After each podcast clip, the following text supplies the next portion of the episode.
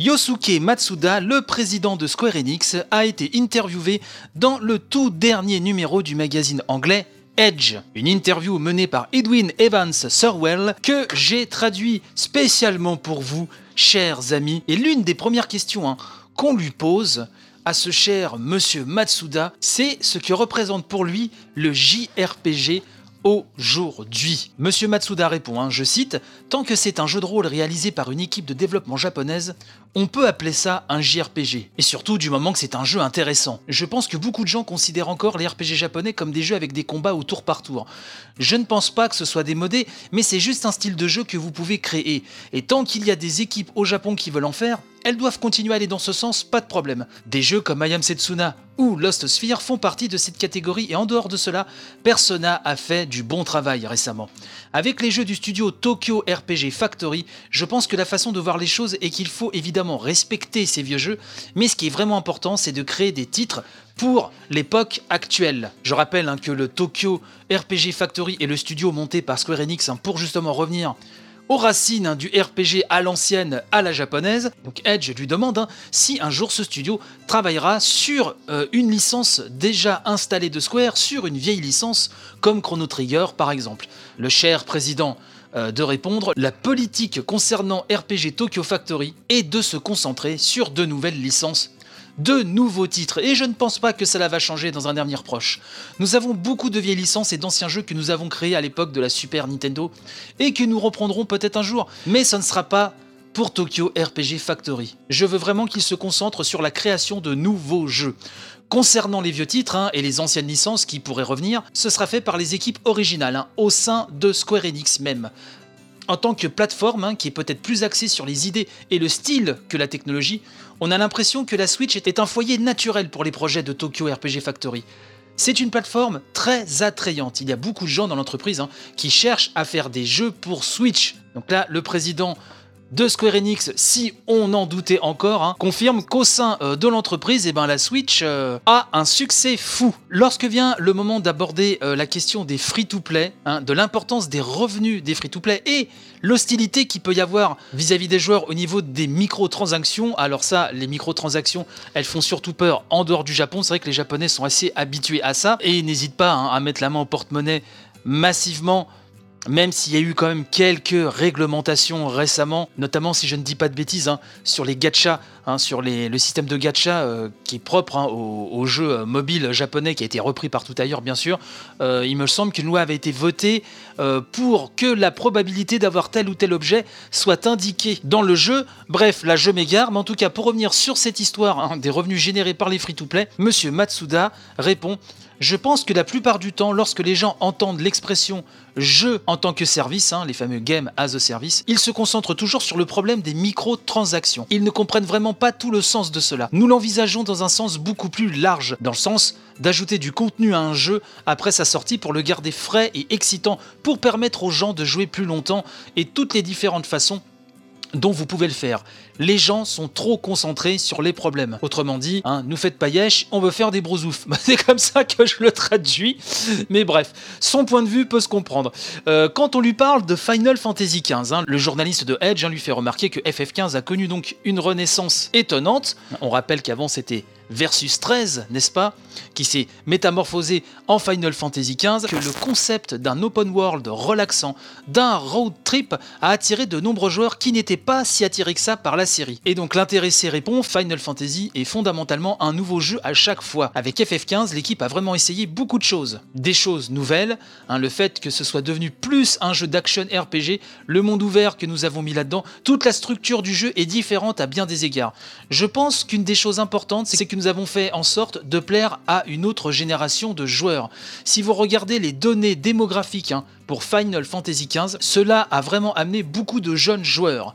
C'est un point important ça. Mais ce qui importe aussi, et qui est la tradition hein, de la série Final Fantasy, c'est de faire quelque chose de nouveau et un peu différent à chaque fois. Un petit peu plus loin dans l'interview, ce cher Edwin aborde le cas des filiales nord-américaines et européennes, des licences liées à ces filiales. Et donc il demande au président de Square Enix quel est le secret de la gestion de ces équipes dans différentes régions et quelle indépendance hein, leur est donnée. Et donc le président raconte qu'il garde un œil sur eux, que chaque studio a un directeur qui lui fait un rapport à Et que le PDG sur place, Phil Rogers, reste en contact étroit avec toutes ces équipes-là. Le président de Square Enix hein, assure Nous nous entretenons généralement une fois par semaine, ou au moins une fois par mois, et évidemment, de nos jours, avec la visioconférence, cela rend la vie plus facile.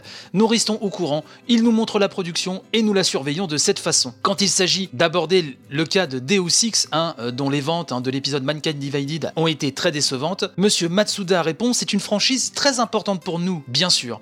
Il y a beaucoup de rumeurs bizarres qui circulent sur internet à propos de la façon dont nous y pensons, mais je ne pense pas que quiconque dans l'entreprise ait vraiment dit ces choses. Nous sommes en train d'étudier toutes sortes de possibilités pour voir ce que nous pouvons faire avec le prochain Deus Comme il s'agit plutôt d'un développement interne et que nous n'avons pas les ressources et le personnel illimité affecté à ces projets, il y a une problématique que nous devons résoudre. Mais oui, Deus Ex est une franchise très importante et nous avons le sentiment que nous devons aller de l'avant et l'étendre à l'avenir. Ce cher Edwin, quel beau prénom, euh, aborde le partenariat avec Marvel. Il demande donc comment se vit ce partenariat. Monsieur Matsuda répond très simplement qu'il est très ouvert concernant les partenariats. Il dit nous travaillons avec Disney sur Kingdom Hearts depuis longtemps, comme vous le savez. Mais les discussions avec Marvel ont vraiment eu lieu séparément. Ils se sont intéressés à nous en tant que grands développeurs et nous ont approchés pour nous demander si nous pouvions faire un jeu et nous avons dit que nous serions heureux d'avoir la chance de mettre en place quelque chose autour de cela. Évidemment, nous allons publier de nouvelles informations sur ce projet à l'avenir, restez à l'écoute. Le cas de la réalité virtuelle est également abordé et euh, pour Monsieur Matsuda, le concept de réalité virtuelle a beaucoup de potentiel, mais pour lui, c'est encore trop cher. Et, euh, je cite, l'investissement que les consommateurs doivent consacrer au matériel est bien trop élevé en ce moment. Je pense qu'il y aura une baisse de prix et une acceptation plus large à l'avenir. Mais l'autre point est la portabilité de l'équipement. C'est encore très encombrant, ça gêne les utilisateurs. L'autre chose qui m'intéresse en ce moment, c'est la réalité augmentée sur mobile. Nous aimerions faire pas mal de jeux différents impliquant ce genre de technologie.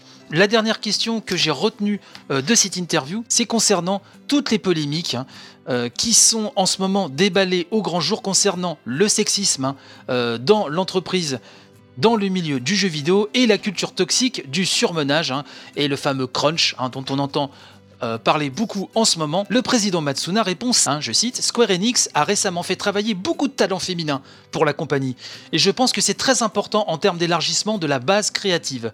Nous voulons créer une grande variété de jeux différents pour différentes personnes, et pour ce faire, le côté développement doit représenter cet état d'esprit. Vous avez besoin de beaucoup de gens d'horizons différents qui travaillent de différentes manières. Pour cette raison, chez Square Enix, en tant qu'entreprise, nous ne faisons absolument pas de distinction entre les hommes et les femmes.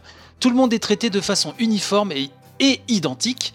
Au sein de notre entreprise, nous nous efforçons en tout cas d'y parvenir, car de notre point de vue, cela en fera une entreprise bien meilleure et donnera à nos jeux la variété dont ils ont besoin. Et puis en ce qui concerne votre deuxième point, concernant le surmenage, c'est la même chose. Il y a une grande discussion au Japon en ce moment au sujet de l'équilibre entre le travail et la vie personnelle et de la réduction des heures supplémentaires.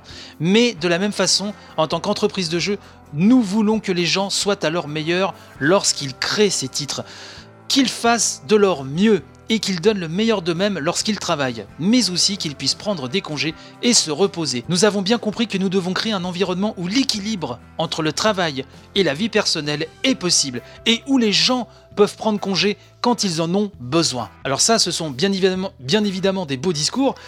Dans le doute, on va croire hein, euh, à la sincérité de Monsieur Matsuda. Je vous ai traduit, je pense, 95% des questions hein, et des réponses aussi, quand même, c'est le plus important, euh, de cette interview. Alors je tenais vraiment euh, à, vous, à vous la traduire, car comme j'ai déjà dit dans une précédente émission, c'est vrai que le magazine Edge, qui est peut-être le plus réputé hein, mondialement, peut ouvrir les portes un petit peu partout dans le monde. Et effectivement, une interview comme celle-ci du président de Square Enix est quand même précieuse et dès que j'ai pu euh, effectivement me procurer euh, le numéro, j'avais à cœur euh, de vous traduire tout ceci. Donc j'espère que cela vous a plu. Moi je trouve qu'il y a des réponses qui ont été quand même assez éclairantes. Parfois, on est dans la langue de bois, bien sûr, dans le beau discours marketing, mais il lâche quand même 2-3 infos qui sont quand même importantes sur la direction que veut prendre Square Enix. En tout cas, j'espère que vous avez apprécié. Et donc, on va passer tout de suite à la news suivante, puisque au bout d'un moment, il faut quand même savoir passer à autre chose, hein, je pense.